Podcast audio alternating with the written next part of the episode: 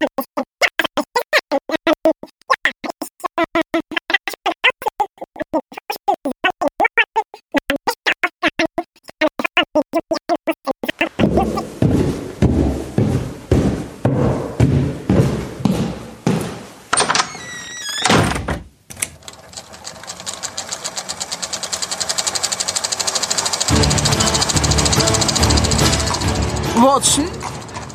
Alle logischen Lösungen eines Problems eliminiert, ist die unlogische, obwohl unmöglich, unweigerlich eine neue Folge Siedecast.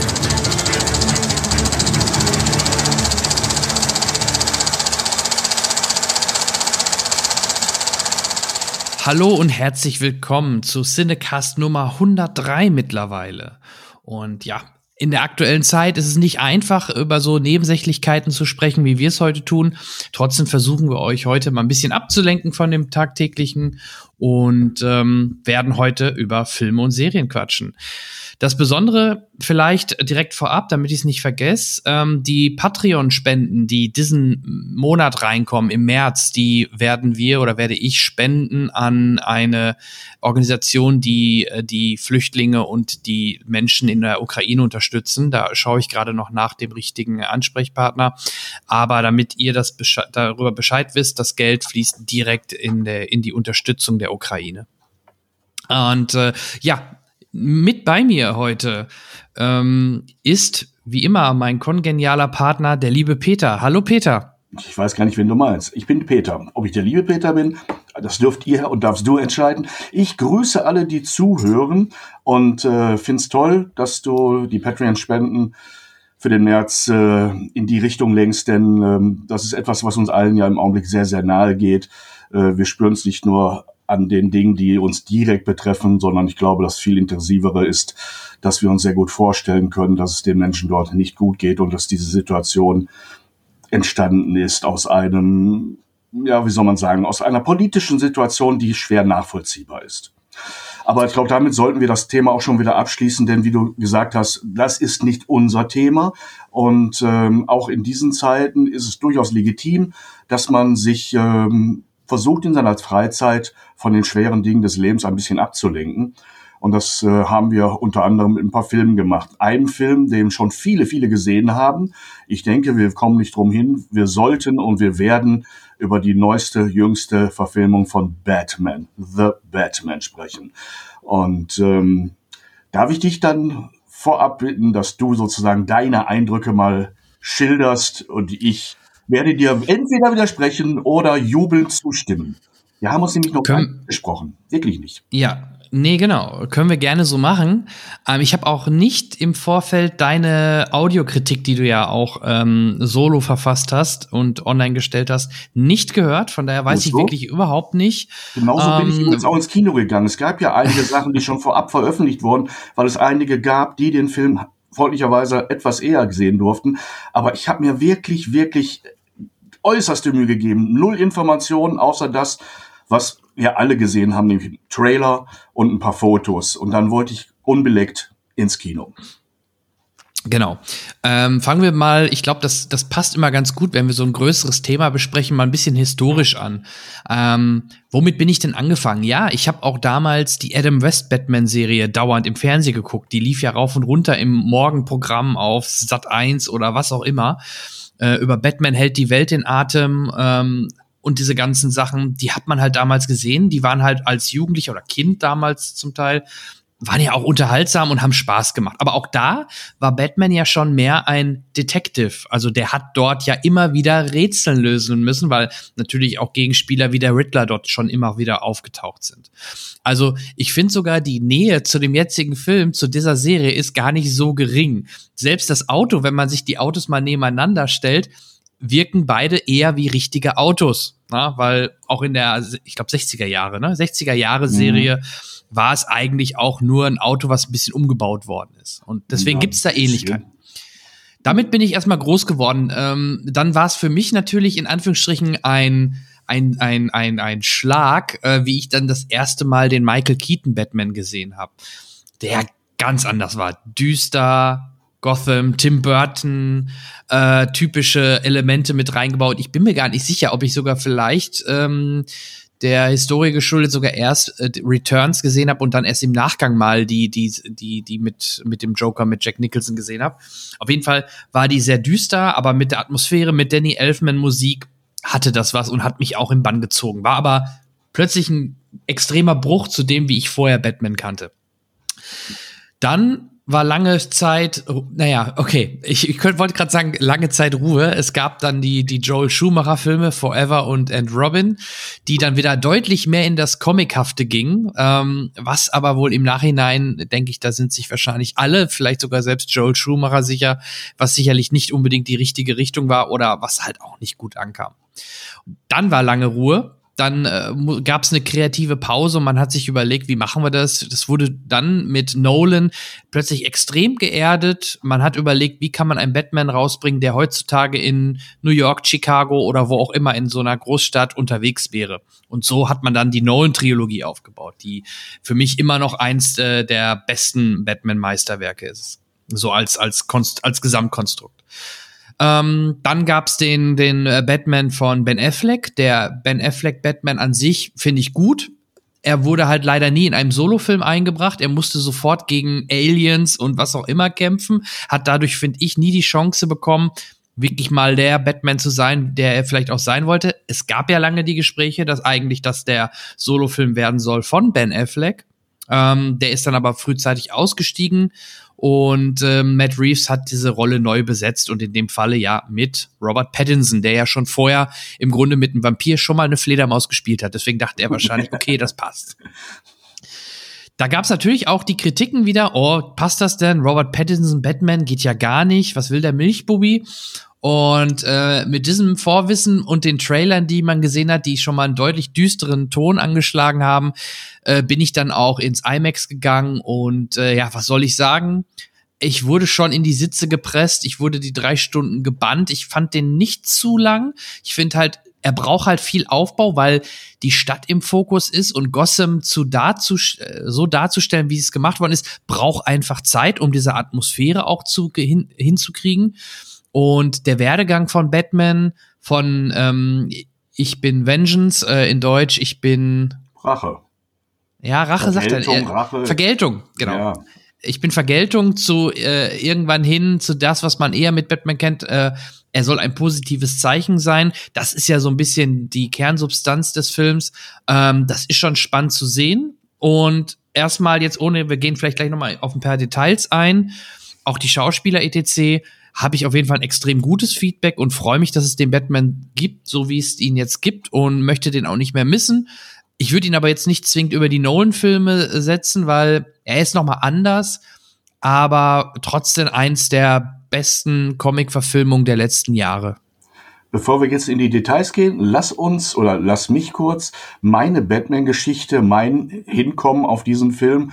Wir haben mhm. ja, und das darf ich ja sagen, weil ähm, du bist der Jüngere, der alte Mann sitzt hier auf der Seite, ähm, so einen kleinen Generationsgap. Und ähm, ich kann dir mal erzählen, was, was meine Batman-Verbindung ist. Ich habe angefangen bei den Comics immer mehr Sympathien für Batman als für Superman gehabt.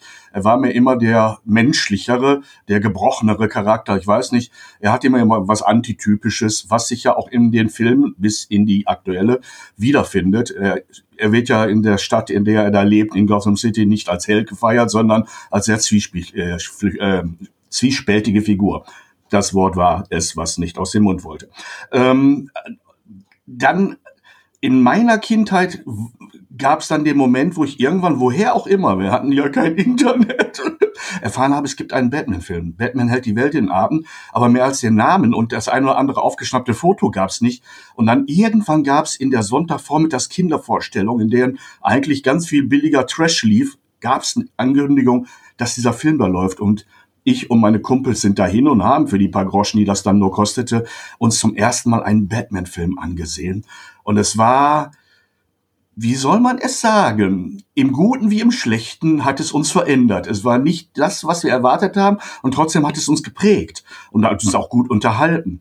Und dann gab es ja lange, lange Zeit nichts. Und die Nummer, als, als ein Tim Burton ankündigte, er würde jetzt sich dem Thema annehmen, Und man könnte auch fast von einer Übernahme sprechen, denn er hat dieser Figur seinen damals sehr typischen Stempel, nämlich das Dünkle, das Gossighafte, aufgedrückt oder das war zu erahnen mit allem, was gestreut wurde.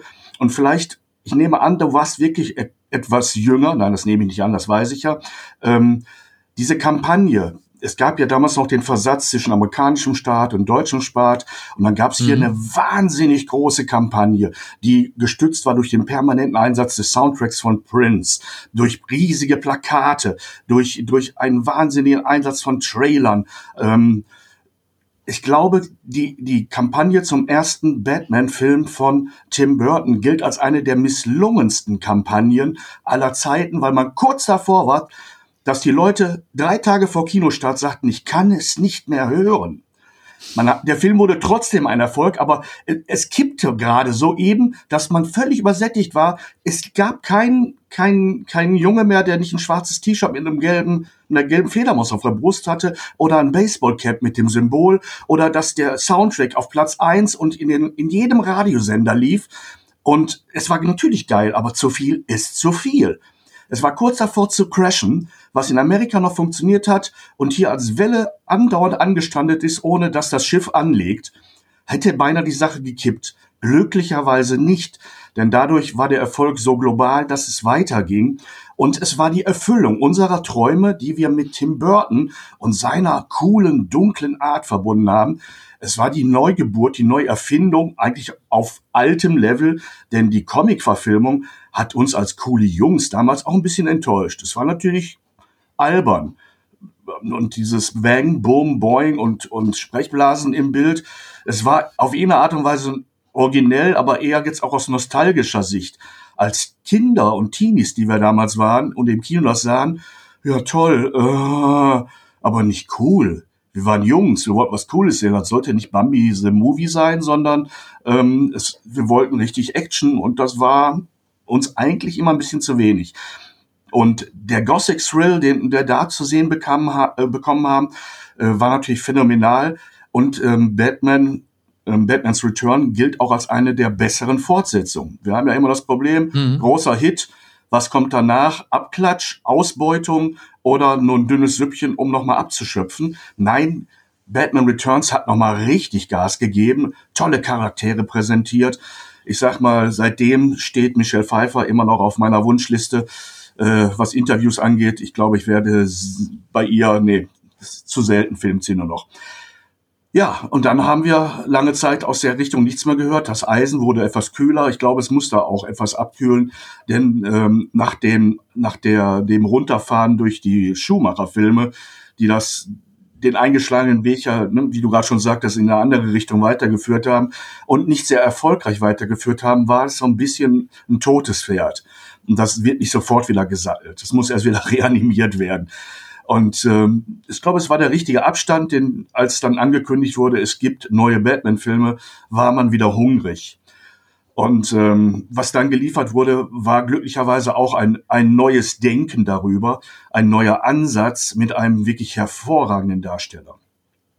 Ich überspringe jetzt mal, damit es nicht zu lang wird, äh, die Ben Affleck-Phase, weil sie gar nicht so sehr Batman ist, wie sie es vielleicht hätte sein können. Wir wissen alle, dass äh, die Zack Snyder-Version, die nachher als Direct Cut rauskam, deutlich mehr zu bieten hatte als das, was wir auf der Leinwand gesehen haben. Es war ein bisschen enttäuschend wirklich, weil es, weil die die Fäden waren weder rot noch verfolgbar, die durch diese Handlung gingen.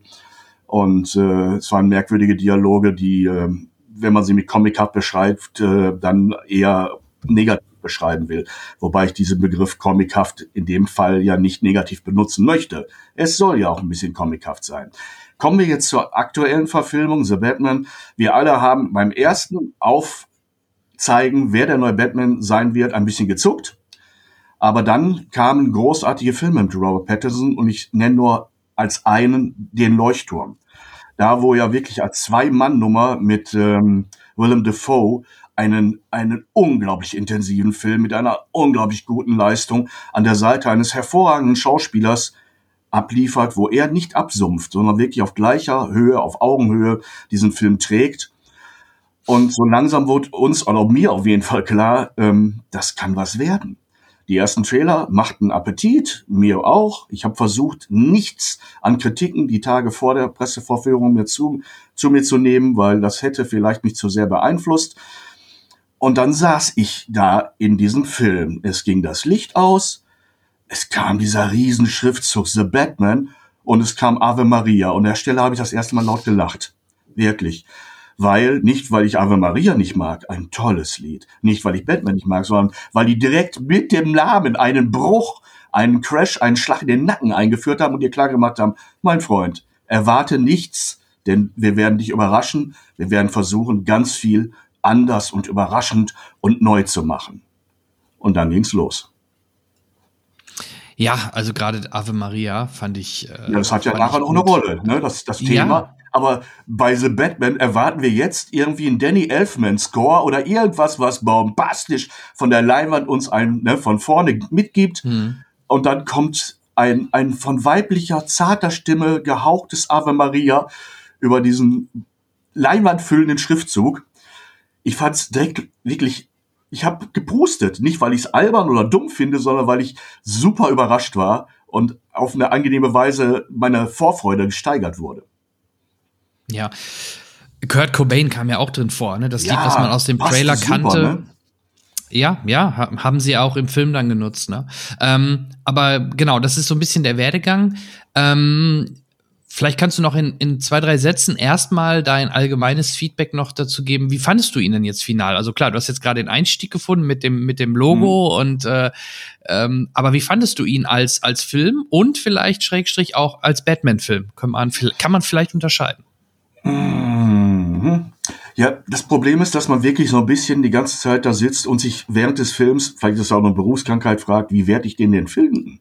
man ringt während des Sehens schon immer so ein bisschen mit Formulierungen oder versucht so eine Art ähm, Weichenstellung in seinem Kopf hinzukriegen. Es ist so schwer, auf neutral bis zum Abspann zu schalten. Und äh, während des Films flackerten immer so ein paar Gedanken auf, die so einen Hauch Kritik beinhalten, beinhaltet haben. Und ähm, aber die Grundtendenz war immer durchweg positiv. Und es passierte so viel, was, was mir immer wieder den, den Kick gegeben hat, zu mir innerlich zu sagen oder zu empfinden, das ist toll. Es war so schwer, einen so engen Kosmos, der schon so beackert ist, da noch einen Weg zu finden, der was Neues bringt, was nicht fremd ist, was nicht äh, als, als Fremdkörper, als Fremdinszenierung, Fremdstil sofort auf Ablehnung stößt. Man könnte das Ganze ja auch als, als Operette im Weltraum machen. Ich glaube, es wäre nicht so erfolgreich. Oder als, ich meine, wenn dann, wenn anders, dann muss es schon der Lego Batman sein. Ne? Aber da, da wussten wir ja, es wird nicht in diese Richtung gehen. Und ähm, im Großen und Ganzen, und das meine ich gar nicht so relativierend, wie es jetzt klingt, ein sehr tolles Kinoerlebnis, was ich alleine daran gemerkt habe, dass ich nach drei Stunden dachte, oh, drei Stunden? da ist ja verdammt viel passiert. Und ich habe selten gedacht, jetzt gib doch mal Gas, das ist jetzt ein bisschen schleppend. Nicht, dass der Film keine Schwächen hätte, keine, keine etwas, etwas ruhigen Phasen. Es wäre ja auch allgemein anzunehmen, man könnte drei Stunden Vollgas geben und man würde die Spannung beibehalten können. Das ist jedem äh, Filmschüler klar. Ähm, insofern hat man da sehr geschickt gearbeitet. Es, es gibt Momente, wo man sich denkt, ich, ich sag die Catwoman-Nummern zum Beispiel, da habe ich manchmal so ein bisschen das Gefühl gehabt, hm, da hätte, hätte mehr Einbindung in die Handlung passieren können. Aber das kann man auch leicht überreizen. Dann wirkt es konstruierter und unangenehmer.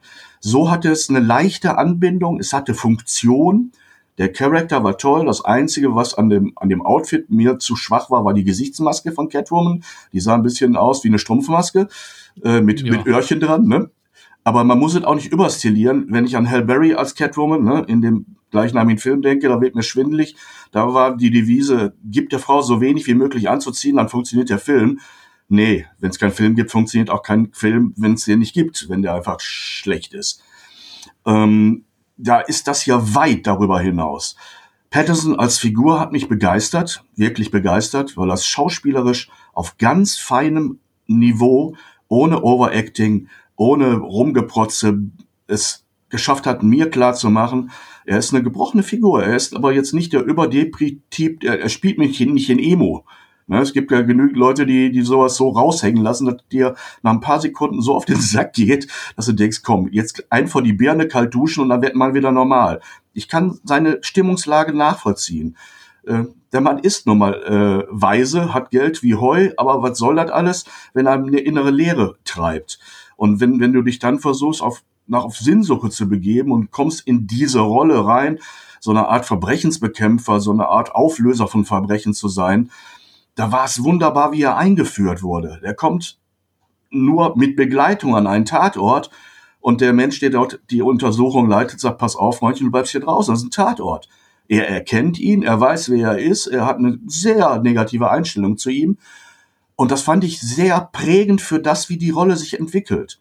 Er ist nicht der strahlende Held, der aus dem, aus dem gleißenden Licht den, den Ort betritt. Nee, er kommt eher, und das ein bisschen später, aus dem Nebel, ne, nur erstmal hörbar, klack, klack, an den Ort, wo viel oder im Kleinen ganz schlimmes Unrecht passiert, diese Prügelei dort diese völlig, wo, wo jeder empathisch mitdenkt, ey, das ist doch nicht in Ordnung, was da läuft, was ist das für ein Dreck?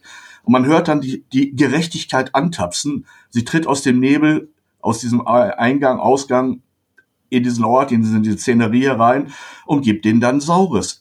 Das ist das klassische Buddy-Movie-Gefühl oder Action-Movie-Gefühl. Der Held vertritt uns und unser Gerechtigkeitsgefühl und gibt dem Bösen ordentlich was auf die Klappe.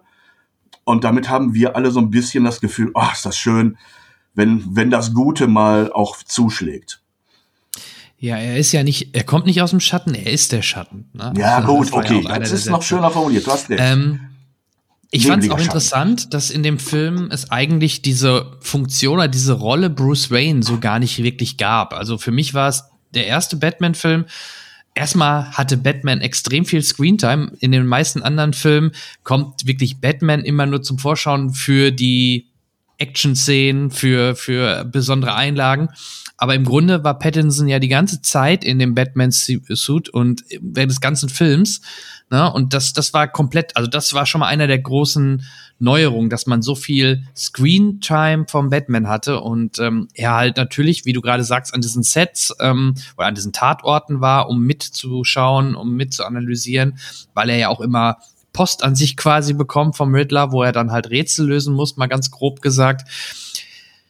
Das war schon ganz cool inszeniert, auch alles so ein bisschen ähm, aus seiner Sicht. Der ganze Film begleitet im Grunde fast ausschließlich Batman, was mir sehr gut gefallen hat.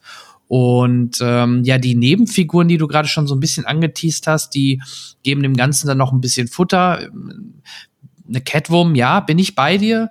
War nicht perfekt. Da finde ich immer noch eine Michelle Pfeiffer deutlich äh, catwummiger. Also ähm, da hätte man vielleicht noch ein bisschen mehr machen können. Den Commissioner Gordon, ja, es kommt kaum was an Gary Oldman. Da bin ich, ähm, bin ich weiterhin Team Gold, äh, Gary Oldman.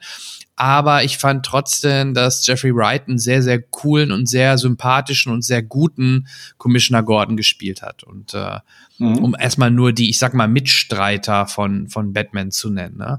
Über Falcone oder Falcone, ähm, äh, John der, Turturro. Der, Großartig, genau, der Mann. Der gerade der gerade auch eine super Performance in Severance in der Serie auf Apple TV Plus mit Adam Scott äh, und Regie führt ja dort Ben Stiller. Ich glaube, ich habe es letztes Mal schon mal kurz erwähnt. Dort spielt er auch eine Hauptfigur, ähm, sehr, sehr stark. Und ja, das, das macht er super. Und ähm, ja, wie fandest du denn die Performance von Colin Farrell? Ich habe ihn echt erkannt.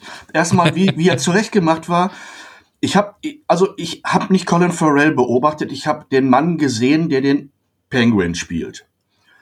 Und ich dachte, wow, wie kann man, ohne es zu einer Comicfigur zu machen, wie es Danny DeVito in Perfektion hingekriegt hat, in Perfektion und am richtigen Ort im richtigen Film. Es hätte da nie gepasst.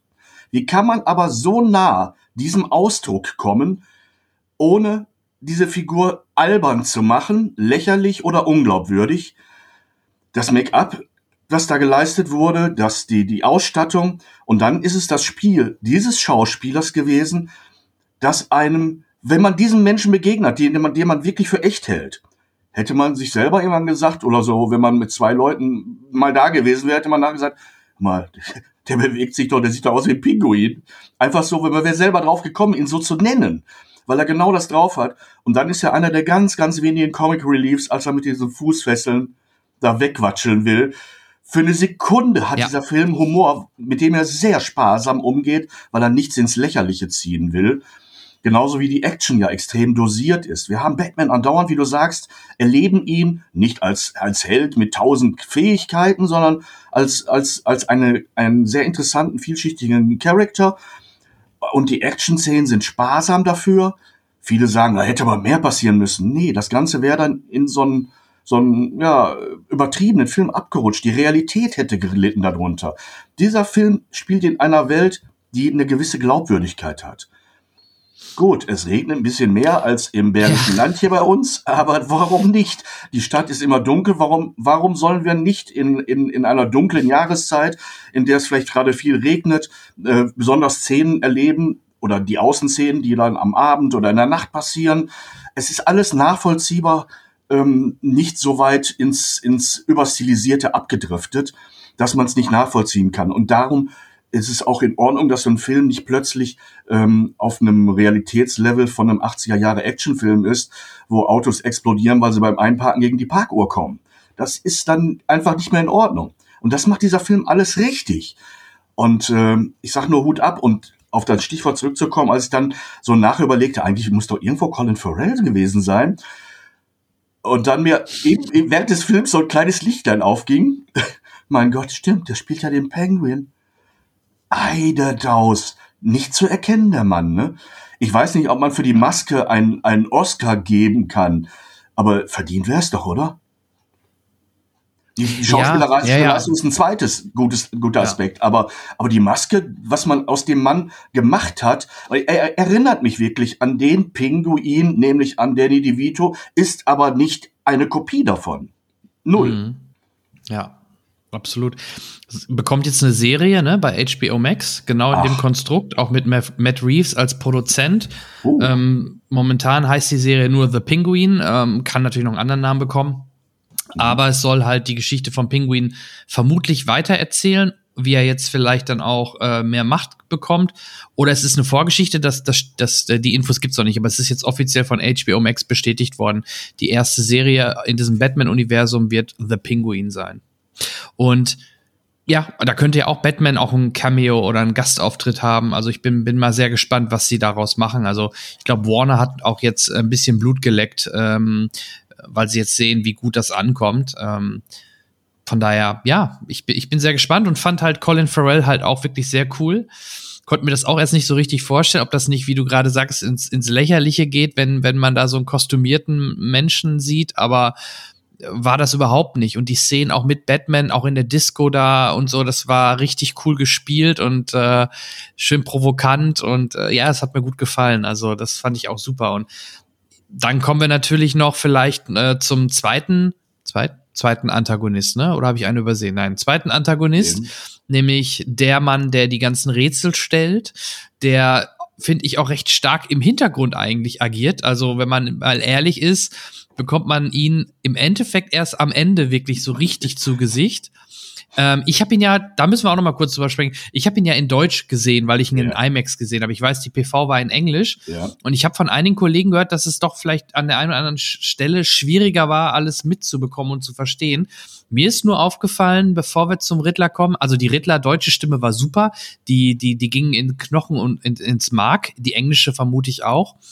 Ähm, die das erste Rätsel, was es auch im Trailer gibt, da ist die Lösung natürlich im Deutschen totaler Quatsch. Da geht's ja darum, was macht ein Lügner, der tot ist oder so. Mhm. Er liegt still, ähm, wird's ins Deutsche übersek äh, über, Ja. äh, nee, er lügt still, er lügt still. Macht ja, Ja. keinen Sinn, weil du das doppelte Wortspiel mit lies hat, ne, lügen und Mhm. liegen. Das haben sie nicht so gut übersetzen können, aber ansonsten sind mir, ist mir bei der Übersetzung nichts aufgefallen, wo man sagen würde, geht gar nicht. Also ich finde, finde auch die die deutsche Variante oder Version sehr sehr gut. Und äh, ja, da kommen wir doch mal zum zum Riddler selbst. Wie hat dir denn der Riddler gefallen? Fandest du ihn ähm, zu wenig? Screentime? Hättest du die Rätsel knackiger lieber gehabt? Waren sie dir zu einfach? Ähm, ja, wie siehst du das Thema? Fangen wir mal damit an mit, mit dem Riddler allgemein. Gut. Man könnte jetzt sagen, oder den Vergleich anstellen zu bisherigen Riddlern wie Jim Carrey. Ich finde, es verbietet sich. Okay. verbietet, es verbietet sich, es ist ein komplett anderer Ansatz. Ähm, ich bin nicht selber drauf gekommen, aber der Gedanke geht trotzdem durch meinen Kopf. Der Riddler erinnert mich sehr stark an Zodiac, an den Film Ja. Zodiac. Ja. Ne? Also in, in, in der Art, wie er agiert. Als gesichtsloses Wesen mit, äh, mit viel spürbarer, ähm, viel spürbarem Charakter und Motivation. Die ist ja wirklich mit, mit, mit wenigen Momenten und wenigen, äh, wenigen Dingen sofort beschrieben. Seine Einführung äh, ist so geschickt gemacht, dass du sofort weißt, es ist kein gutes Haar an ihm, er ist, äh, er ist konsequent in dem, was er tut und die Art, wie er es macht, ist auch beschrieben. Und ähm, es ist natürlich auch ein Wagnis, einen wirklich so geilen Charakter, so einen tollen Darsteller da reinzupacken, den man über zwei Stunden nicht zu Gesicht bekommt. Also jemand, die Herausforderung für jemanden, eine Rolle zu spielen, die über eine normale Spieldauer eines Spielfilms dauert, ohne sein Gesicht benutzen zu können, weil er ist ja wirklich maskiert, bis es zum Ende hin so Momente gibt, wo man ihn Paul Dano endlich sieht. Ein Mann, den ich, wie ich finde, gar nicht hoch genug als Schauspieler einschätzen kann. Er ist nie der, der, der Leading Character, den wird er nie sein. Aber das Fach, das er besetzt, ist, ist durch ihn so dermaßen ideal besetzt. Und, und er steigert seine, seinen Ausdruck und seine, seine, seine Intensität, finde ich, während des Films, so wie er auf mich als Zuschauer wirkt. Und wenn er zum Schluss anfängt, so rumzufabulieren, was ja nun das Typische für alle möglichen psychopathischen Verbrecher ist, ob es in einem Bond ist oder so, irgendwann fangen sie an, ihre Philosophie raushängen zu lassen und ihre, ihre, ihre Vorstellung, was in der Welt nicht stimmt und wie sie besser wäre und was ihre Funktion ist. Und da kann man so leicht ins Peinliche abdriften. Nein, dieser Mann hat mir eine Gänsehaut beschert, die ich mit aus dem Kino rausgenommen habe. Der hat nachdrücklich nachgewirkt. Ähm, er weiß, wie man die Mittel nicht quantitativ, sondern qualitativ einsetzt, die man als Schauspieler zur Verfügung hat. Ähm, das Problem, das dieser Mann hat, ist wahrscheinlich, dass einige andere Schauspieler auch haben. Man kann mit ihrem Gesicht immer nur bestimmte Menschen verbinden. Und im Grunde genommen, und so hat seine Karriere ja eigentlich auch begonnen, sind es eher die, wir nehmen diesen Typ nicht ernst Rollen. Der ist so ein bisschen, bisschen, der ist nichts Richtiges, der ist ein bisschen zu kindlich, der drückt keine Härte aus, der ist, ähm, äh, da ist nichts Männliches dran, das ist kein Love Interest. Und der Mann hat aus, aus diesen Eigenschaften eine Tugend gemacht und wirkt dadurch in seiner Boshaftigkeit umso psychopathischer. Wenn man so einen Ja. Menschen vor sich gehabt hätte, bei dem man beim Anblick schon sagt, mein Gott, der ist bestimmt gefährlich und der hat einfach nur ein scheiß Gesicht, äh, das wäre nicht das gleiche gewesen. Dieser Mensch, wenn man nur einen Still sehen würde von seinem Gesicht, würde man sagen, ach, das ist aber, das ist bestimmt harmlos, der, der grüßt seinen Nachbarn rüber, wenn er nach. Milchbubi. Ja, der- Milchbubi ist das.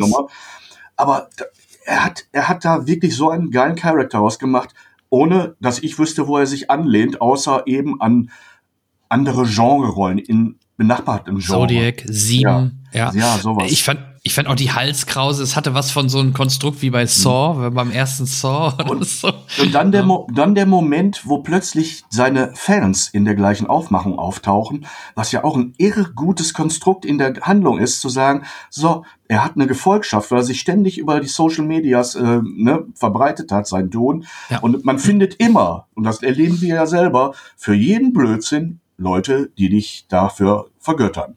Und plötzlich laufen jede Menge Leute in seinem Auftrag, in seinem Outfit rum und machen genau den gleichen Schwachsinn.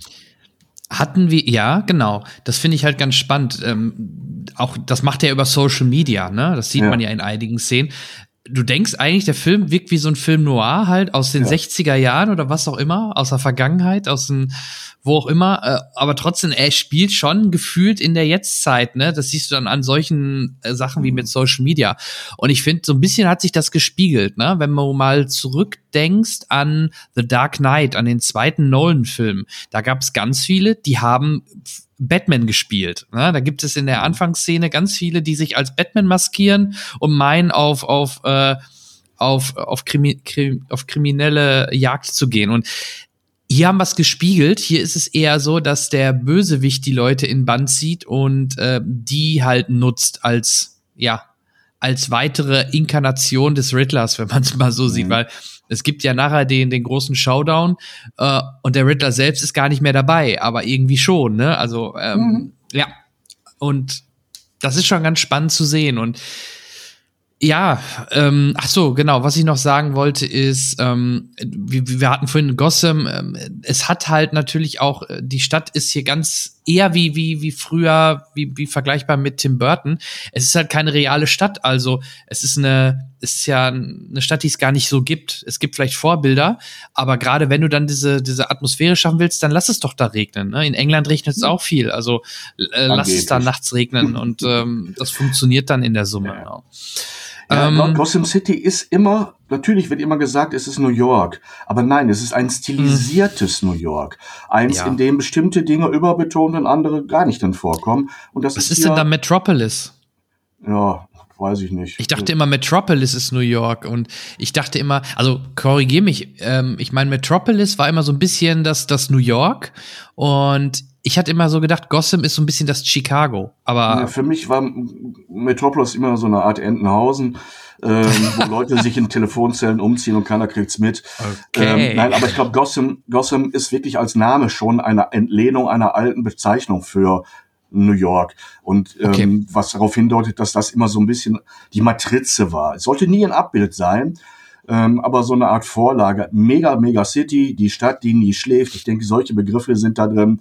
Eine Stadt, in der das Verbrechen eine genauso große Kultur wie, die, wie das Nichtverbrechen hat. Wobei die, ne, das alte Problem aller, aller Krimis ja ist, ähm, die Guten haben nicht die gleichen Mittel zur Verfügung wie die Bösen. Ne? aber äh, nehmen den Kampf auf, die wirklich Guten und einige von den Guten lassen sich äh, aufgrund der lukrativen Rahmenbedingungen schon mal auf die andere, auf die dunkle Seite ziehen. Ähm, das sind ja die, die altbekannten Konflikte, die auch hier dann immer wieder auftauchen.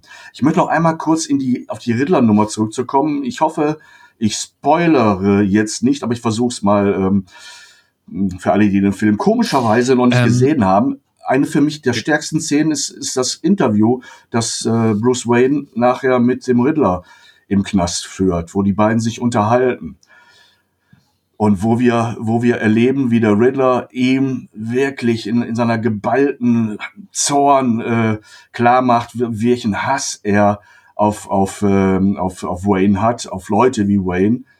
Äh, beziehungsweise, ja, hm. er erzählt es Batman, ne? so war's. Ja, wie er immer Bruce Wayne sagt. Wir können auch sonst gerne an der Stelle, ich glaube, dass die meisten, die jetzt das hören werden, der Film läuft eine Woche, den vermutlich gesehen haben. Ansonsten jetzt eine Warnung, wenn ihr euch den Spaß nicht verderben wollt. Äh, macht jetzt Pause, guckt den Film und hört dann weiter. Weil ich glaube, wir können jetzt mal äh, ein bisschen Richtung Spoiler gehen und vielleicht auch noch mal ein bisschen dann ins Detail gehen über einige Szenen. Genau die Szene, wo alle, glaube ich, im Publikum dachten, oh, der weiß, äh, Batman ist Bruce Wayne, weil er Richtig. dauernd Bruce Wayne und dann irgendwann merkst du, ah nee, der weiß das gar nicht. Ja. Nee, nein, nein, das ist, das ist das, was du sonst im Bild bei guten Regisseuren findest, eine, eine, so, eine, so eine Parallelmontage. Du erlebst zwei, zwei Perspektiven die scheinbar auf eine Sache, auf ein, auf ein Subjekt, auf einen Ort sich dann äh, zu bewegen. Das ist diese Szene zum Beispiel, nehmen wir mh, hm, aus dem Schweigen der Lämmer, wenn die Ermittler sich an, äh, an das scheinbar richtige Haus heranarbeiten, vor der Tür stehen, irgendwann klopfen und innen drin ähm, ähm, also die Innenaufnahmen immer wieder wieder zeigen, dass da die Situation so langsam anbrennt und dann geht die Tür auf und man sieht hm, die Polizisten stehen anscheinend vor dem anderen Haus. Da ist nicht ja, die Einheit der Orte gegeben.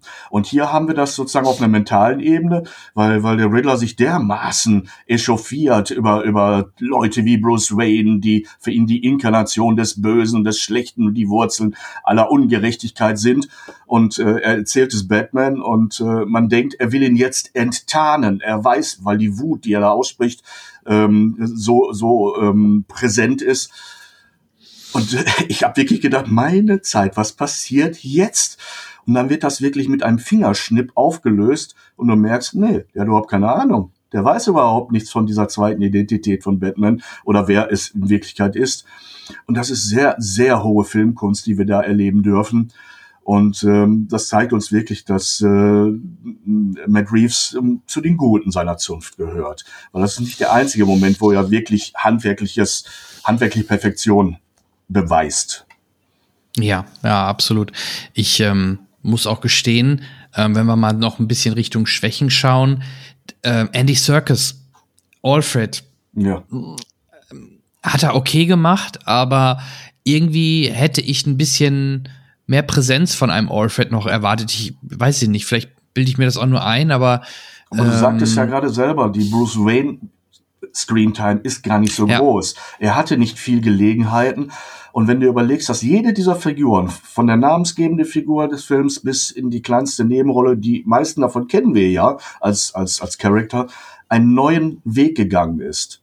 Welchen Weg könnte Alfred gehen? Er ist einen neuen Weg gegangen. Er hat eine andere, eine variierte Funktion zu allen anderen Filmen, in denen diese Rolle auftaucht. Aber viel Spielraum hat er nicht. Ich weiß nicht, ob es falsche Entscheidungen sind, die dazu geführt haben, oder ob es die generelle Entscheidung ist, so die, der, äh, den Film zu strukturieren und ihm so viel Zeit zu geben. Aber ähm, er, er ist nicht mehr der, der, der Alfred, wie wir ihn kennen. Er hat eine, es ist, ich weiß nicht, er hat mehr, mehr von, von, von, ja. von, von Waynes Aufgaben oder ich sag mal in Sachen Betreuung oder Funktion übernommen, er, er hat teilweise, mhm. macht ja Dinge, die sonst Bruce Wayne macht. Also die, ja, ich fand, das Geschäftliche ich, zum Beispiel zu organisieren mhm. und Wayne sozusagen wie, wie, wie ein Lappen da rein zu zwingen, ein bisschen, ein bisschen Repräsentation äh, zur, zur Erklärung seiner, seiner, seiner Existenz dazu beizutragen. Ja. Ich fand das Miteinander halt ein bisschen ungewöhnlich zum Teil. Hängt wahrscheinlich auch damit zusammen, wir befinden uns ja erst im zweiten Jahr von Batman, also das mhm. zweite mhm. Jahr, wo er als, als Maskierter durch die Straßen läuft. Ich fand halt die Szene ganz speziell mit den, äh, ich glaube, was Manschettenknöpfe, ja. äh, wo, wo Alfred die hat und mit dem Rain-Logo drauf, mit Rain und er dann auch irgendwie immer so nach dem Motto sagt, du gehörst nicht zur Familie, was, warum hast du denn hier die Rain? Wo er dann aber gut konnte und sagt, die hat mir ihr Vater geschenkt, wo er dann nichts mehr drauf sagen konnte. Also deswegen, ich fand, fand interessanterweise dann doch diese, diese Konfliktgespräche zwischen dem ein bisschen ungewöhnlich, weil ich das, ne, weil man es so nicht kennt von Alfred und, mhm. und Bruce. Eigentlich waren die oder sind die nachher, deswegen kennt man es aus den anderen Filmen, eher gefühlt wie ein Herz und eine Seele. Oder klar, auch Michael Caine hat sicherlich das eine oder andere kritische mal Richtung Master Wayne gesagt, aber ähm, es war trotzdem irgendwie eine andere Chemie. Aber das kann halt noch kommen. Das, ne, jetzt gerade da durch den, durch mhm. den Anschlag an Alfred, dass sich, äh, oder ich glaube auch, dass, dass Batman oder Bruce Wayne gemerkt hat, dass er einer der Personen ist, die ihm noch wichtig sind. Jetzt gerade, da, dass er diesen Anschlag auch überlebt hat. Ich glaube, da, da kann sich dann im nächsten Teil sicherlich noch was zusammenstricken oder dass, dass die Bindung enger wird. Also ich vermute einfach, dass es mit diesem zweiten Jahr zu tun hat und dass die noch nicht so lange, dass er noch nicht so lange unterwegs ist. Ne? Ich glaube, das Verhältnis zwischen Alfred und Bruce ist noch in der Pubertät. Ähm, ja. Denn, denn äh, Alfred hat ja die, die, die äh, Erzieherrolle übernommen, weshalb er, und das ist ja auch ein Indiz dafür, ähm, von, von ähm, Waynes Vater die Manschettenknöpfe bekommen hat, weil er ihm sehr viel zutraut als, als, als ähm, positive Geste. Ähm, und, und deshalb rutscht er in diese Vaterersatzrolle rein. Und wir sind jetzt in dem Punkt der Abnabelung, wo er ihn von, von einem sehr jungen Menschen in die Verantwortungsspur bringt. Und dieser Moment, wo er ihm das Geschenk, das ihm viel bedeutet, an einem Wayne wieder weitergibt, das ist so ein, so ein Abnabelungsprozessteil. Ich nenne es jetzt wirklich mal Bruce Wayne ist eigentlich noch in der Pubertät. Ja, wir haben jetzt in dieser Phase, in diesem Film erlebt, wie, wie er eigentlich erst zu Batman wird. Er versucht ein, ein was auch immer zu sein. Es nennt sich schon Batman, aber das, was wir als Batman erwarten, das wird er ja noch. Und das haben wir jetzt erlebt. Und wir haben auch erlebt, wie, wie sein Erziehungsberechtigter um seinetwillen in Beschützerfunktion äh, auch in Lebensgefahr geraten ist und äh, wie er den, den Staffelstab in Form von Manschettenknöpfen als Familienerbstück der Familie zurückgegeben hat, nur solange wie er noch zu jung war, äh, ne, aufbewahrt hat. Das sind so ganz klassische Momente, die, die im Film sowas darstellen. Und da hast du schon vollkommen recht, das liegt wirklich daran. Und ich bin mir sicher, in dem nächsten Film wird sich dieses Verhältnis vor allem auch weiterentwickelt haben. Ja. Ja, spannend. Ähm, aber ein Punkt, das Bettmobil, da sollten wir vielleicht trotzdem noch mal sprechen. Ich fand ja. im Vorfeld die ersten Bilder nicht so spektakulär, muss ich gestehen. Aber wie es dann in diesem Film inszeniert worden ist, wie es eingeführt worden ist, mit was für einer brachialen Wucht und Klang. was für ein Sound. Also im, im ich kann es ja nur, ich habe hab's ja nur im IMAX, nur in Anführungsstrichen im IMAX gesehen aber es war alles am Vibrieren, mein ganzer Körper, der, der Sitz, alles war am Vibrieren, wie diese Szene oder wie das Bettmobil da den, den, den Boost eingelegt hat hinten. Also das war, das war mörderisch äh, brachial und äh, hat mir dann sehr, sehr gut gefallen, obwohl ich jetzt nicht zwingend Fan war oder bin von diesem typischen Autodesign, sondern ich fand halt auch damals den Tumblr oder auch sonst die anderen Modelle halt ein bisschen verrückter. Aber ja, genau. Ja. Aber boah, also das Bettmobil hat mich vollkommen überzeugt, allein durch die brachiale Wucht, wie es inszeniert worden ist. Seit ja gut, der, der erste, ganz, ganz zurück wieder bei Batman hält den Atem Das war ja. das, das Traummobil, das wir alle als, als, als Spielzeugauto haben wollten. Ähm, und danach gab's die Gigantomanie, äh, was, was äh, ähm, Michael Keaton gefahren hat. Das war schon nicht mehr straßentauglich im Grunde genommen, aber ein Traum von äh, kleine Jungsträume. So müssen Autos sein, groß, mächtig, dröhnend, Feuerstrahl, äh, Räder äh, so groß wie, wie, wie, wie Flügelräder an einer Windmühle ähm, und immer noch ein drauf. Ähm, nachher, wie gesagt, der Tumblr, ein Fahrzeug, das keins im eigentlichen Sinne mehr ist, sondern wirklich alles, alle, jede Bewegung ähm, ähm, beherrscht und und jetzt wieder den Schritt zurückzugehen und eigentlich einen Oldtimer zu nehmen und den da als Bettmobil hinzustellen und auf einmal hören wir nur den Sound und dann erleben wir, was ein schlechter Fahrer, denn Batman ist erstmal gar nicht so mhm. wirklich ein richtig guter Fahrer, aber was man aus so einem Auto rausholen kann. Und dann ist es die Inszenierung, nämlich äh, für mich ist hängen geblieben bei dieser Verfolgungsjagd zwischen Penguin und, und Batman zwei Bilder, die wirklich als Bild in mir nachbrennen das Bild von, vom Gesicht des Pinguin, der sich ständig umguckt oder in den Spiegel guckt. Und als Gegenschuss die Front des, des Wagens, ganz speziell als, es, als das Teil aus den Flammen heraus, in, in so einer leichten Zeitlupe, wo er in diesem Moment, wo, wo er dachte, er hat ihn abgehängt, indem es er in den Flammen damit explodiert oder verbrennt.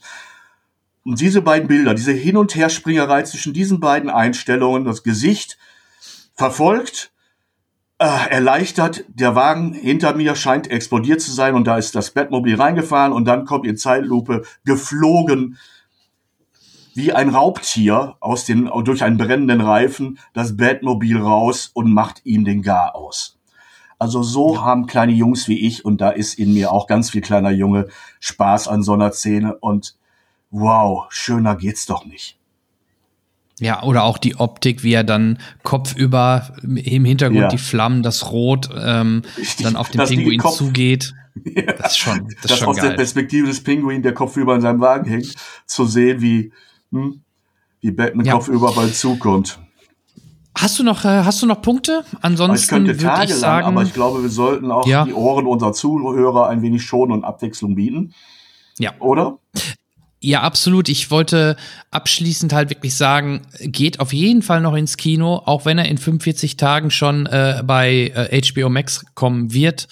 Ähm, kann ich nur empfehlen, das ist definitiv ein Kinobesuch wert. Ähm, Bildkomposition, Musik haben wir jetzt gar nicht groß thematisiert, aber die, die, die ist zwar simpel, aber effektiv von Michael Giacchino und ähm, ja, in der Summe einfach ein ganz, ganz toller Film über Batman, The Batman und ich, ich freue mich persönlich auf mehr und würde dann jetzt überleiten zu äh, zwei, drei kleineren Themen oder zwei, drei kleineren Punkte, die wir gesehen haben. Ja, es kam gestern der Obi-Wan Kenobi-Trailer raus. Ähm, weiß nicht, ob du das schon gesehen hast mit mit der Musik von, von John Williams, Duel of oh. the Fates. Also, ja. das geht, da kriegst du auch wieder eine Gänsehaut. Und, ähm, bei der Beschreibung schon eine Gänsehaut, ja. Ja, musst du dir mal anschauen. Ist, äh, ist, ist echt gut gemacht und ich bin gespannt auf diese Serie Ende Mai. Da haben wir noch ein bisschen Luft. Aber wir haben sowohl du als auch meine Wenigkeit haben was schon sehen können, was in Kürze erscheint. Und da würde ich gerne drüber sprechen. Und ähm, ich würde einfach vorschlagen, da ich jetzt zwei Sachen habe und du eins, fange ich mal mit einer Sache an. Und ich fange mal mit das mit dem leicht flockigen an, denn es gibt oder es kommt jetzt in Kürze ein neuer Ice Age Film ins Kino, wollte ich schon sagen. Nein, auf, direkt auf Disney Plus. Äh, die Besonderheit ist, es ist im Grunde es spielt zwar danach, also nach dem letzten Ice Age, es ist aber kein offizieller Ice Age 6, sondern es ist Ice Age, die Abenteuer von Buck Wild. Das ist dieses Wiesel, was da unten bei den Dinosauriern gelebt hat. Und ähm, man sieht trotzdem die anderen Charaktere, denn ähm, die, die verabschieden sich dann oder die, die beiden, boah, jetzt muss ich, sind das Opossums oder diese Tiere von der, von der weiblichen, boah, von, jetzt muss ich mal eben nachschauen, sonst komme ich mit den Namen durcheinander. Äh, das, das weibliche Mammut hat ja so zwei kleine Wiesel oder sowas immer an der Seite und die gehen noch mal in diese Dino-Welt und erleben ein Abenteuer mit Buck Wild. Ist für Kinder ganz nett, ist jetzt, äh, hat nicht die Qualität oder den Impact eines Ice Ages, aber äh, man sieht schon hier in diesem Ice Age, dass etwas fehlt, denn es fehlt Scratch, das ist das Eichhörnchen, was immer nach der Eichel jagt. Und ganz interessant die Geschichte dahinter, warum fehlt der? Der wird vermutlich, wenn man sich nicht einigt, auch im neuen dann wirklich echten Ice Age 6 fehlen, weil die Dame, die Scratch erfunden und gezeichnet hat, das Studio verklagt hat und gewonnen hat. Und das bedeutet im Umkehrschluss, die dürfen diese Figur des Scratchs nicht mehr verwenden für Ice Age. Was eigentlich schon recht fatal ist, weil, sind wir mal ehrlich, das ist so ein bisschen wie bei Ich einfach unverbesserlich. Die Minions ist es hier, dass Scratch so ein, schon so ein bisschen der heimliche Fanliebling ist und was das Ganze miteinander verbindet und äh, immer wieder für echt coole Momente ähm, sorgt in den Ice Age-Filmen. Und der fehlt halt auch jetzt natürlich in diesem Spin-off, wo man sehr sagen könnte, ja gut beim Spin-off, aber wie gesagt, ich bin gespannt, ob sie ihn irgendwie ersetzen oder ob man sich da noch einigt. Ähm, ja, es geht halt wieder in die Dino-Welt äh, mit Buck Wild, man erlebt dort ein Abenteuer und nachher kommt man auch wieder zurück und äh, auch Money und Co. treffen sich dann wieder in dieser äh, Dino-Welt. Das was einem auffällt in der deutschen Synchro, äh, hat Manny eine neue Stimme, da der Schauspieler, äh, der, der Sprecher ja verstorben ist, der auch Tom Hanks gesprochen hat, meine ich. Ähm, und Otto Walkes spricht sogar seine Rolle wieder. Das ist mir auch aufgefallen. Also da haben sie jetzt nicht jemand anderen nehmen müssen für das Spin-off, sondern auch Otto Walkes hat dort wieder seine Stimme zur Verfügung gestellt. Das ist vielleicht ein kurzer Sneak Peek zu Ice Age. Wie gesagt, kommt jetzt in Kürze auf Disney Plus. Ähm, gerade für die, für die Jüngeren sicherlich ganz spannend. Äh, für die Älteren wie die anderen Ice Age Filme, wo man sagt, ja, den kann man auch als Erwachsener sehen, würde ich den Film jetzt nicht unbedingt interpretieren.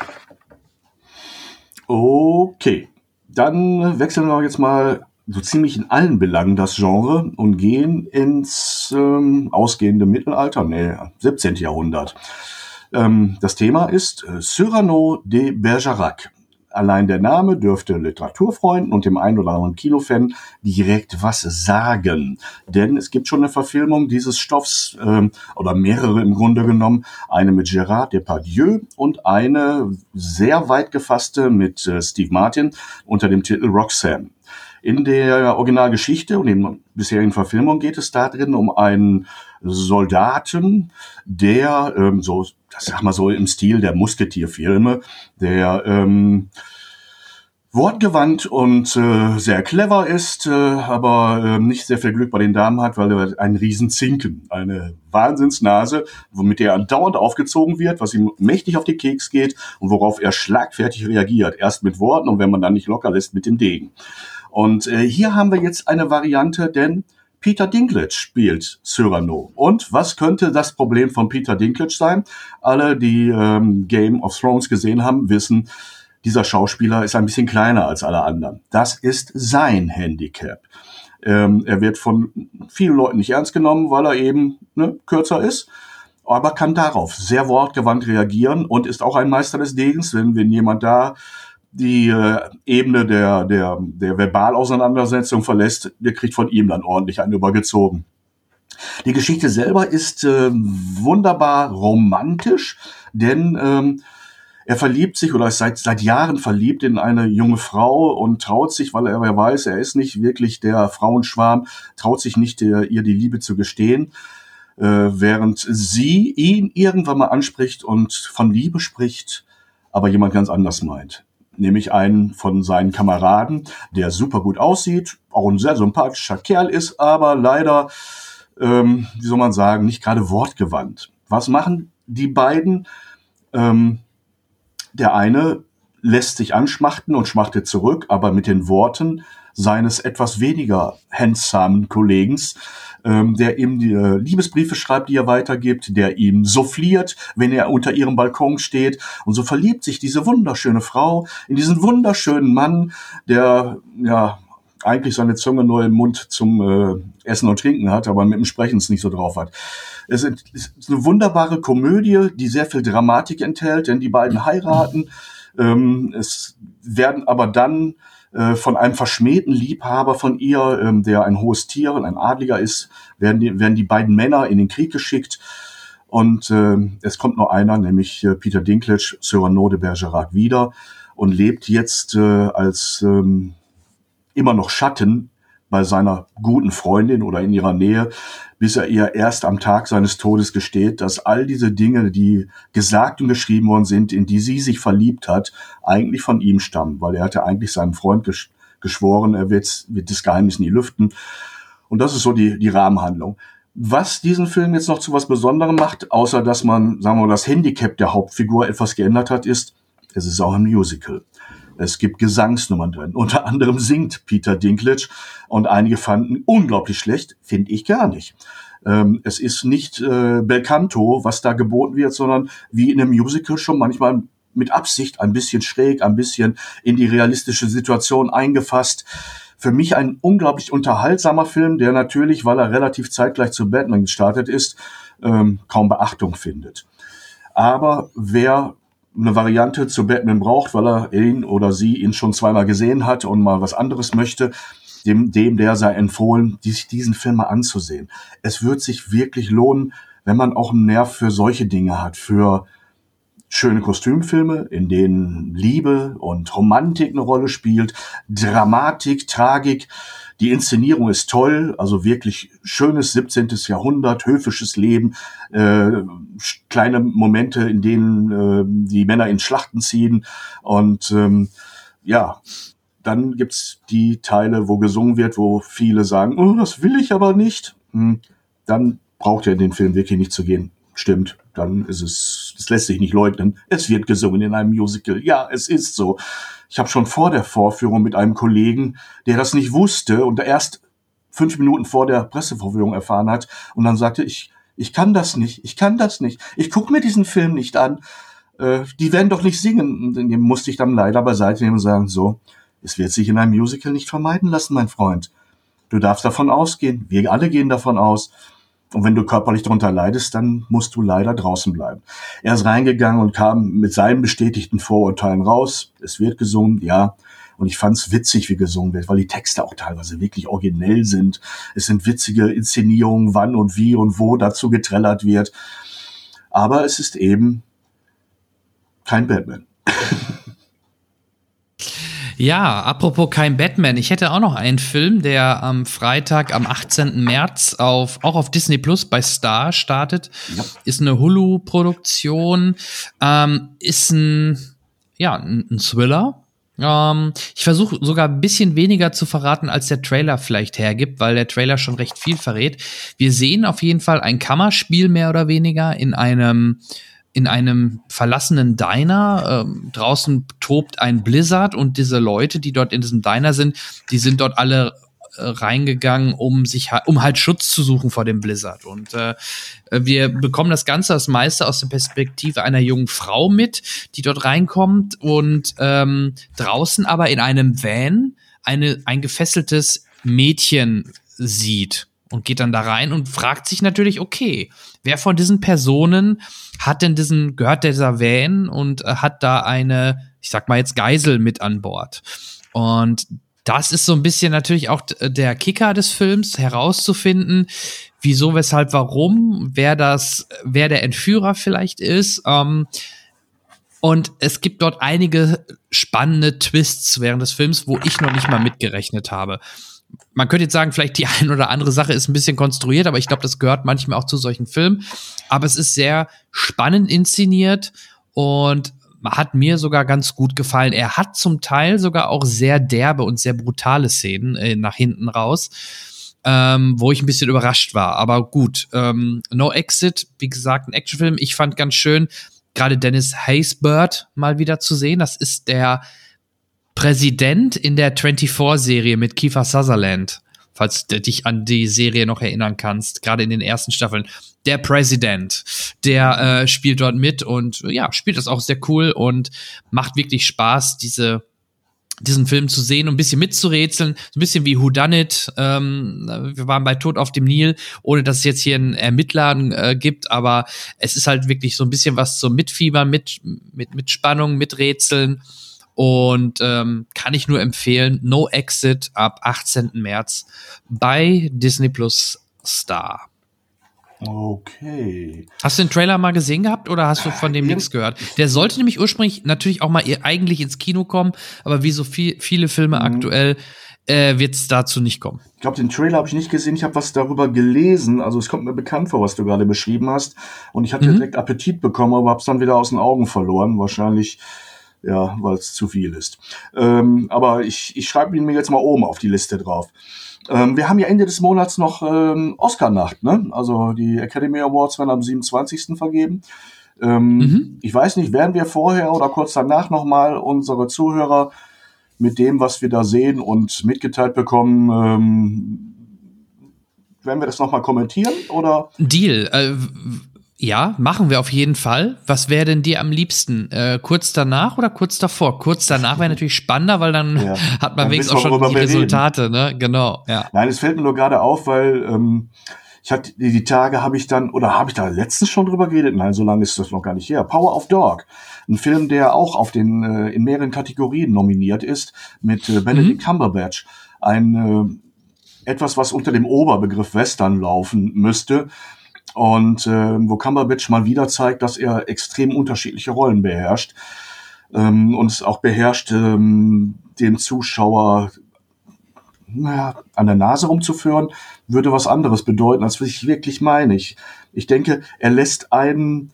als Zuschauer gerne mal im Dunkeln tappen, wie man diese Figur einzuordnen hat. Weil da ändert sich im Laufe des Films einiges und das ist ein Zeichen für seine wirklich gute schauspielerischen Ausdrucksmöglichkeit. Ähm, ein Film, über den ich mit anderen Leuten schon viel diskutiert habe und ähm, nicht nur Leute positiv beeindruckt waren, weil sie, weil viele sagen, der Film wäre zu wäre zu wenig Action, da gibt's nicht genug, was einen mitreißt. Nein, dieser Film fängt langsam an. Dieser Film hat viel Story, hat viele Charaktere, die in einer zurückgenommene Geschwindigkeit aufeinander sich zubewegen oder aus, wieder voneinander fortbewegen. Aber es passiert ständig etwas. Nur ist man als Zuschauer sehr gefordert, dies zu beobachten. Es wird einem nicht eingeblendet oder andauernd gesagt. Ähm, man hat so die erste Hälfte des Films damit zu tun, zu kapieren, was, wer, wer ist der Arsch hier? Oder wer ist, wer ist der Gute? Wer ist, wer ist der Böse? Wer, wer macht alles richtig? Oder, nee, es ändert sich ständig, dass man das einschätzt und merkt, es ist doch vielleicht etwas anders oder doch was anders oder na, da kommt noch einer ins Spiel oder da geht einer aus dem Spiel. Und, und das beschäftigt einen wirklich. Ähm, und zum Ende hin kriegt der, kriegt der Film auch ein bisschen mehr Geschwindigkeit, ja. Ähm, ich bin gespannt auf Cumberbatch, der auf der Nominierungsliste für die Hauptrollen ist. Ähm, ich muss mich noch mal ein bisschen orientieren, wer alles noch dabei steht. Ich weiß es jetzt auswendig nicht, um mal einschätzen zu können, ob ich ihn für den Favoriten halte. Aber mein Favorit ist er zumindest insofern, dass ich sage, verdient hätte es. Ja, ich bin gespannt. Ich versuche jetzt auch noch im Vorfeld einige ähm, Oscar-Filme nachzuholen. Das, ähm, einige Studios kommen einen entgegen, indem man äh, die Filme jetzt kurz vor den Oscars zum Teil auch in den Streaming-Anbietern wiederfindet. Also ich werde auf jeden Fall auch noch mal West Side Story nachholen und schaue noch mal in die Liste, welche Filme ich auch noch gucken kann weil dann würde ich das wirklich so machen, dass wir vielleicht kurz nach den Oscars unsere Aufnahme machen, vielleicht in der Woche direkt danach, um halt über die Resultate, über die Oscars zu sprechen. Und wenn wir natürlich ein paar Filme gesehen oder ein paar mehr Filme noch gesehen haben als vielleicht jetzt aktuell, äh, umso besser, mal abseits vom Mainstream. Ja, dann lass uns das als Auftakt nehmen, bis Ende des Monats äh, so viel wie es geht, uns da hm? anzugucken.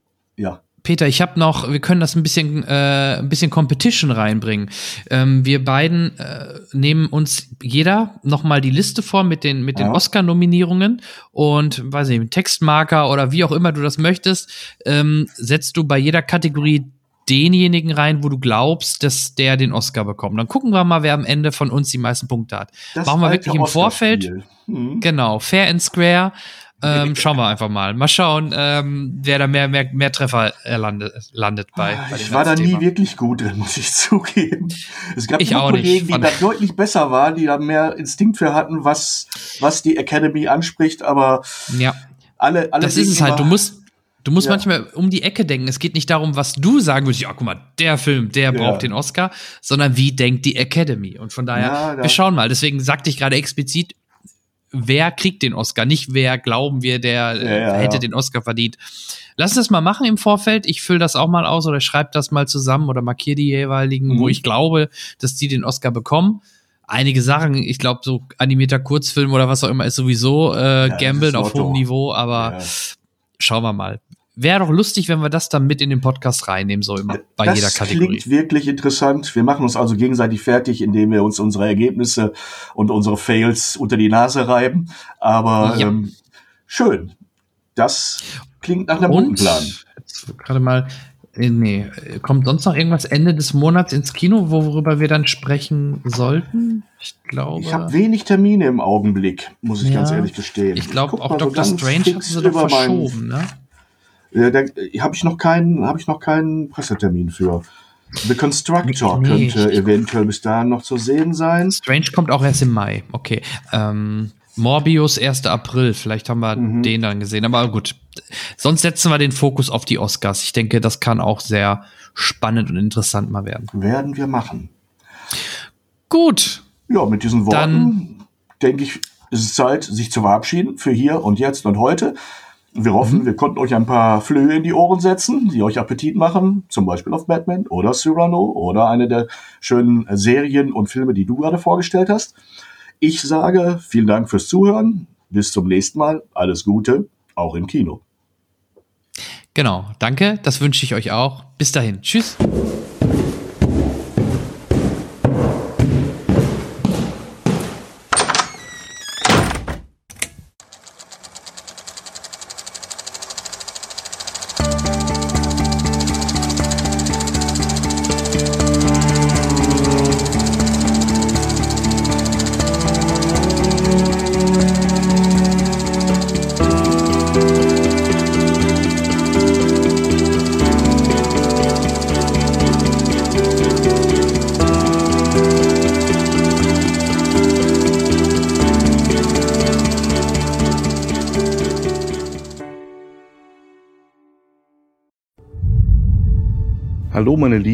Das ist äh, ausnahmsweise mal eine Filmbesprechung Freestyle, also nicht geskriptet und gelesen wie sonst üblich, sondern ich versuche mal so aus dem Bauch heraus das zusammenzufassen, was mir zu The Batman alles einfällt.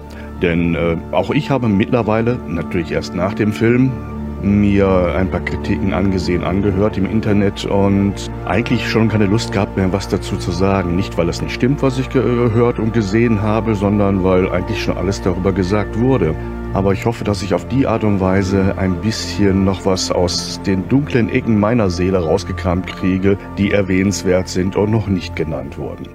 Die Story selber, denke ich, dürfte mittlerweile allen bekannt sein. Es geht hier natürlich in The Batman und Bruce Wayne, alias ähm, The Batman, gespielt von Robert Patterson, dem man ähm, vor ein paar Jahren so eine Rolle bestimmt noch nicht zugetraut hätte, weil er ja als Glitzervampir über die Leinwand gehuscht ist und bis auf ein paar jüngere weibliche Kinozuschauerinnen das niemand wirklich ernst genommen hat. Aber inzwischen hat er mehr als einmal bewiesen, was er alles so drauf hat. Äh, mich hat er letztendlich und dann vollends in dem Leuchtturm überzeugt. Ein wirklich außergewöhnlicher Film mit einer außergewöhnlichen Zwei-Personen-Besetzung, wo er an der Seite von äh, The Foe gezeigt hat, was er drauf hat. Vor allem ähm, mit Zwischentönen und einer sehr reduzierten und zurückgenommenen Art der Darstellung, die er auch hier zum Tragen bringt. Denn unser lieber Bruce Wayne ist nicht gerade ein ähm, Sonnenscheinchen. Äh, ihn scheiden eher die dunklen Gedanken zu beschäftigen, so wie dieser dieser ganze Film eher eine leichte Depri-Stimmung vermittelt. Aber das kommt vielleicht der Urgeschichte gar nicht so unnahe, denn hier erleben wir Gotham City als dunklen Moloch, in dem es mehr regnet als im Amazonas. Äh, Sonnenlicht scheint hier auch eher eine untergeordnete Rolle zu spielen.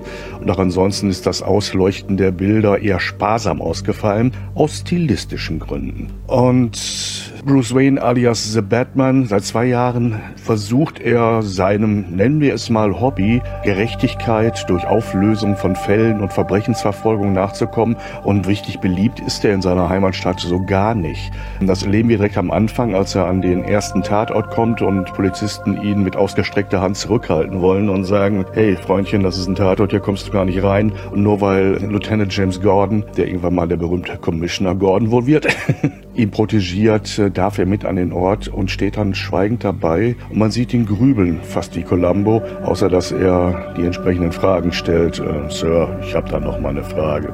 Es ist auf jeden Fall so, dass der erste Mord der erste von einer sich angedeuteten Reihe von Morden wird, denn er soll ein Symbol darstellen. Hier wurde jemand wegen seiner angeblich korrupten Eigenschaften auf sehr unangenehme Art und Weise umgebracht. Es sind Hinweise versteckt, die sich Wayne alias Batman versucht äh, anzunehmen und zu lösen und dahinter zu kommen, wer dahinter steckt. Denn äh, diese Hinweise sind im Regelfall mystische Rätsel. Sie stammen nämlich vom Riddler, der, wie wir dann später sehen werden, erst zum Schluss wird er mal in echt gezeigt. Bis dahin ist er ja hinter einer Maske versteckt, aber keiner lustigen Karnevalsmaske, so wie wir es damals von äh, Jim Carrey gesehen haben, ist oder wird von Paul Dano gespielt und das auf eine Art und Weise, dass man die Gänsehaut wirklich mit aus dem Kino nimmt. Paul Dano ist sowieso einer der wunderbarsten Schauspieler, wenn es um skurrile Charaktere geht. Man hat so ein bisschen wirklich das Gefühl, er ist es. Und man hätte, würde fast vermuten, dass wenn man ihn im Interview träfe, er genauso ein skurriler Mensch ist wie die Rollen, die er spielt. Und The Riddler ist wirklich die Krönung dessen, was man bisher von ihm gesehen hat. Wayne versucht also diesen Fall zu lösen. Es geschehen aber weitere Morde, ebenfalls verbunden mit Rätseln und äh, versteckten Hinweisen. Und während seiner Arbeit begegnet er Celine Kyle, alias Catwoman, die übrigens von Lenny Kravitz Tochter Zoe Kravitz gespielt wird. Gar nicht mal so schlecht. Und auch ihr Outfit ist nicht äh, so eine alberne Kirmesnummer, wie wir sie schon das ein oder andere Mal hatten. Und da nehme ich Michelle Pfeiffer ganz deutlich aus. Einzig ihre Maske sieht ein bisschen aus, als wenn sie von meinem letzten Bankraub äh, als Strumpfmaske übergeblieben wäre.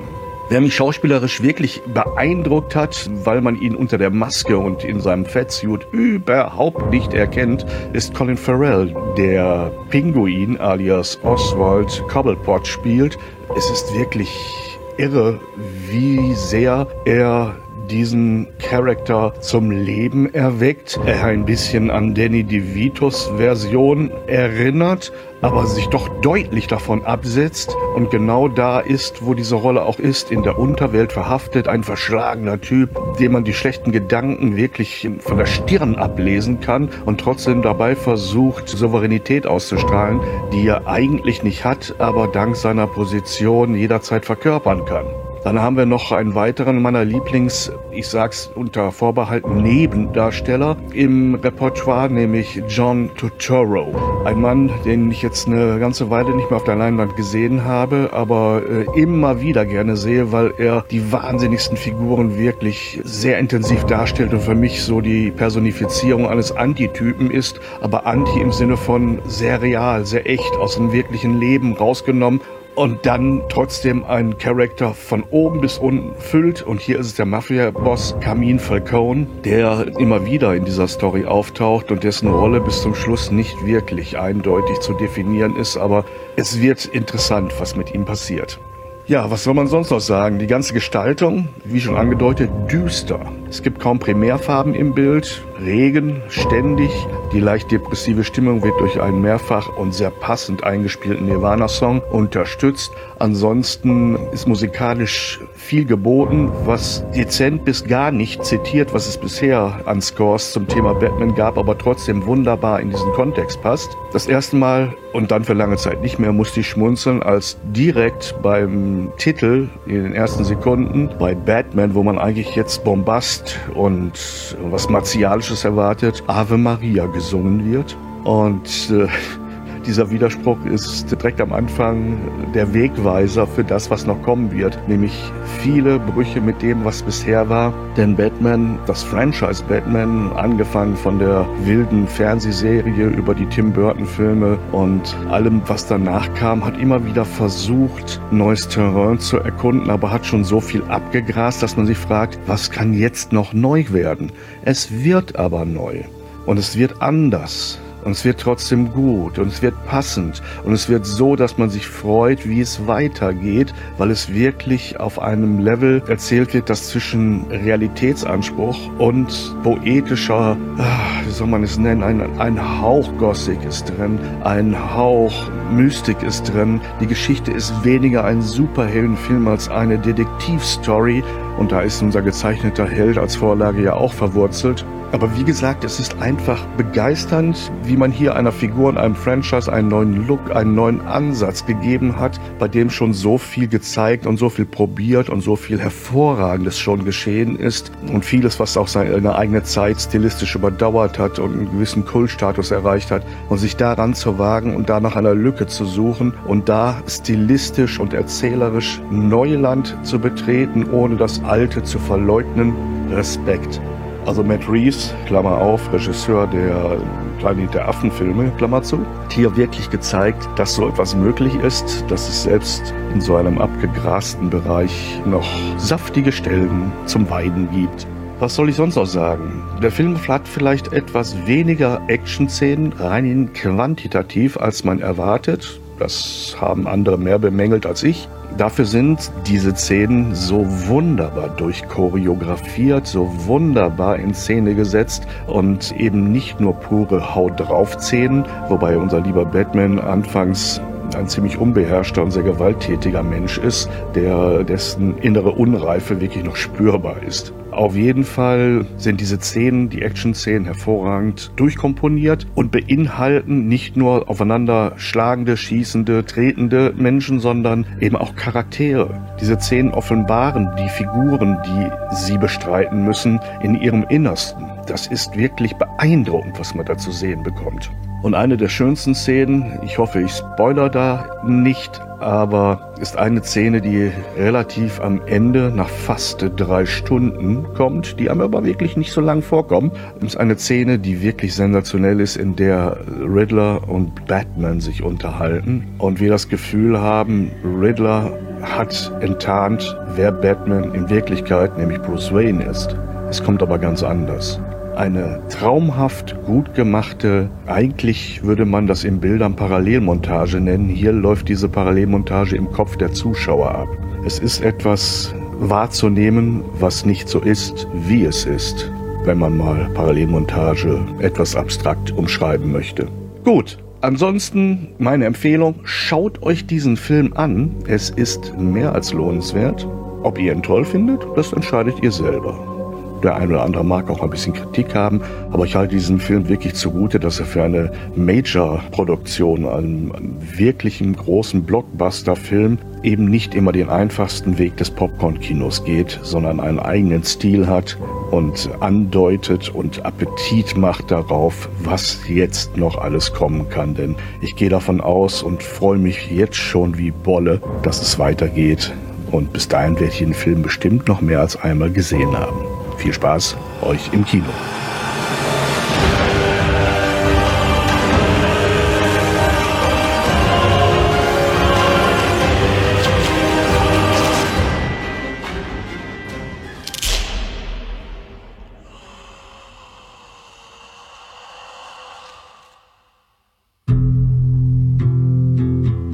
Von deinem geheimen Freund.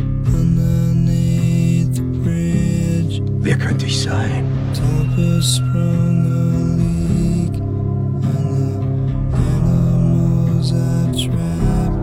Fällt dir nichts ein? Spielen wir ein Spiel, wir zwei allein. Fällt Ihnen dazu was ein?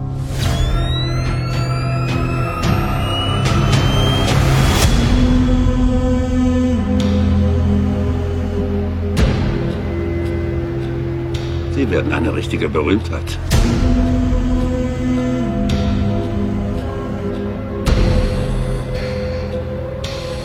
Warum schreibt er Ihnen?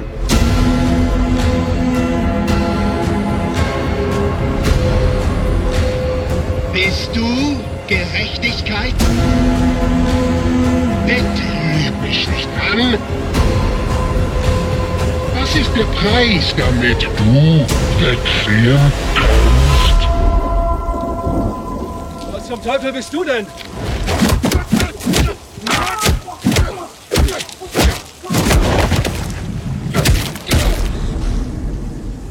Ich bin Vergeltung.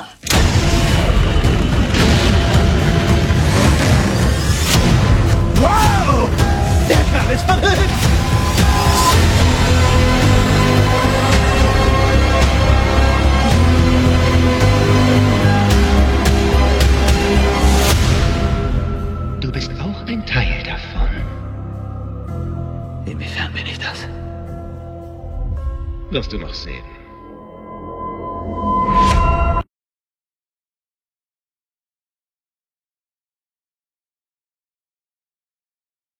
Wie baut man eine harmonische Beziehung zu seinem Hund auf? Puh, gar nicht so leicht. Und deshalb frage ich nach, wie es anderen Hundeeltern gelingt, beziehungsweise wie die daran arbeiten.